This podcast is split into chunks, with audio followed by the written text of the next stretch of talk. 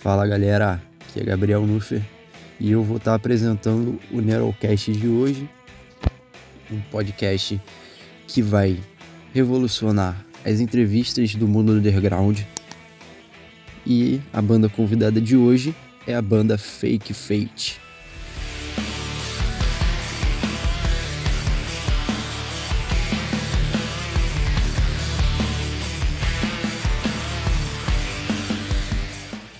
Boa tarde, boa noite, bom dia. Fala Fake Fate. Fala aí o surgimento da Fake Fate, por que vocês montaram a banda? Então, a formação da Fake Fate ela se deu em 2015, mais ou menos. Depois do fim da Turn Tide, que era uma outra banda que tinha eu e eu, Thiago e, e Júnior, que é o baterista e o baixista antigamente. Né, o Júnior me chamou para para fazer um outro projeto depois de um ano mais ou menos da Fina Tânia Tide, no qual a gente teve o Ilan e o Tomás também junto com a gente. E a proposta era para tocar só música própria, né? Só compor e tocar música própria. Era a proposta inicial da Fake Fate. É... Depois disso a gente tinha uma. já com os esqueletos das músicas, a gente chamou o Thiago para entrar pro baixo e fazer duas guitarras, né? Incluir mais uma guitarra. E depois desse tempo o Ilan e o Tomás é, precisaram sair da banda. Depois eu chamei o Pedrinho, que eu não conhecia ele. Eu conhecia, conhecia entre aspas, através de um vídeo na internet que ele gravou um cover de Orham Screen e tal. Achei bem interessante, cara bem habilidoso, né? Pela banda, ela exige bastante técnica. Ele aceitou. E a gente já tinha mais ou menos, acho que, três músicas. E junto com o Pedrinho veio o Serginho também, que agora toca no coro. Né, cover Charlie Brown. E aí a gente fez o nosso primeiro show. Né, foi com essa formação. Logo após o Serginho teve que sair, entrou o Gabriel, né, na guitarra. Que já tinha o projeto da Triumph rolando e tudo mais. E a gente teve essa formação durante uns. Sou muito ruim com, com, com data, mas uns três anos mais ou menos. Né? Aí o Gabriel teve que sair para dar mais ênfase aí a Triumph. Aí ficou só com guitarra, só o Pedrinho como guitarra. Né? E agora, no final de 2019 e começo de 2020, o Júnior teve que sair do país, né? Para trabalhar lá. E o Thiago recebeu uma proposta para trabalhar num outro estado aqui, em Salvador, na Bahia, né? Aí a formação atual agora sou eu, no vocal desde o começo, Pedrinho, Gabriel retornou, né, agora pro baixo, Drummond, que a galera já conhece da dissonância, e o Felipe toca, toca no BR, né? Essa formação atual aí. Maneiro, hein? É... E qual mensagem vocês buscam passar nas músicas e de onde vem a inspiração para compor?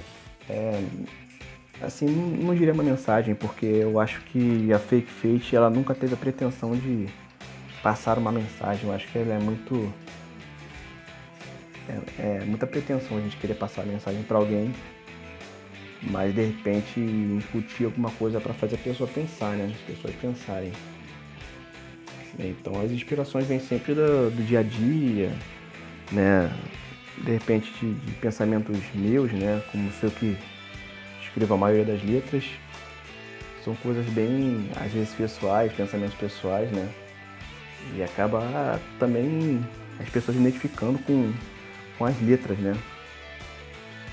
Então eu tento ser o mais subjetivo possível para as pessoas, além de se identificarem, conseguirem também é, raciocinar dentro daquele contexto, né? Dentro das letras, daquele contexto de letra.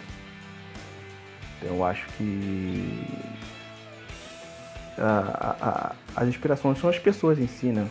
Eu acho que não tem nada mais, não tem material mais rico que as pessoas para você construir uma letra, né?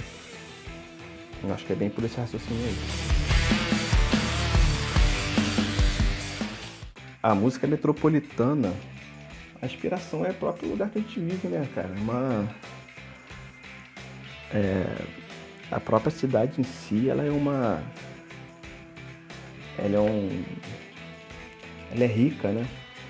Tanto contraste, né? Tanta diversidade de pessoas, de modos de vida, de, de, de meios de vida e modos de vida também. Acho que a própria cidade em si ela é uma. Ela é um, matéria, uma matéria-prima bem rica em para composição. Eu acho que qualquer um que pegar a letra e ouvir a música, ouvir pegar a letra e ler, vai se identificar com, com o meio de vida, né? com toda essa disputa que a gente tem, né? por um lugar ao sol que de repente a gente não sabe se é isso que a gente quer mesmo, né? Se é isso que de repente a gente almeja, né?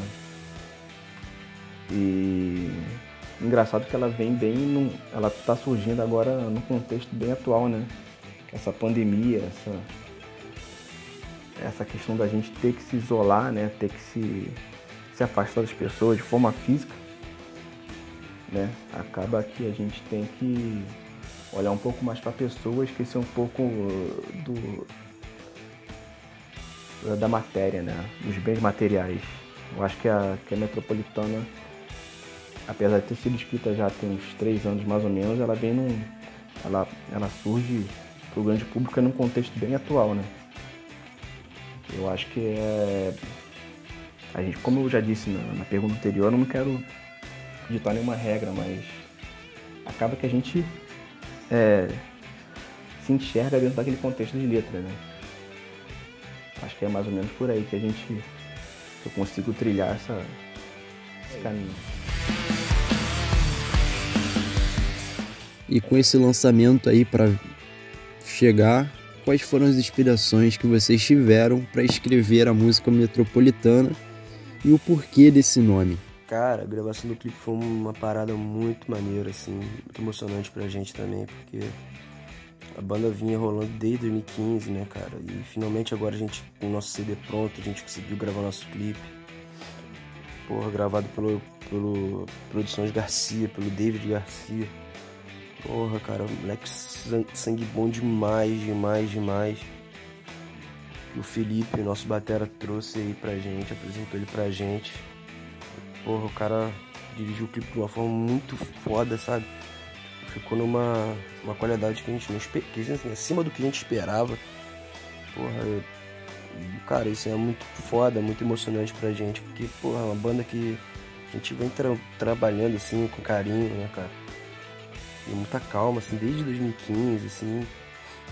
A formação passou por muita mudança, né, cara?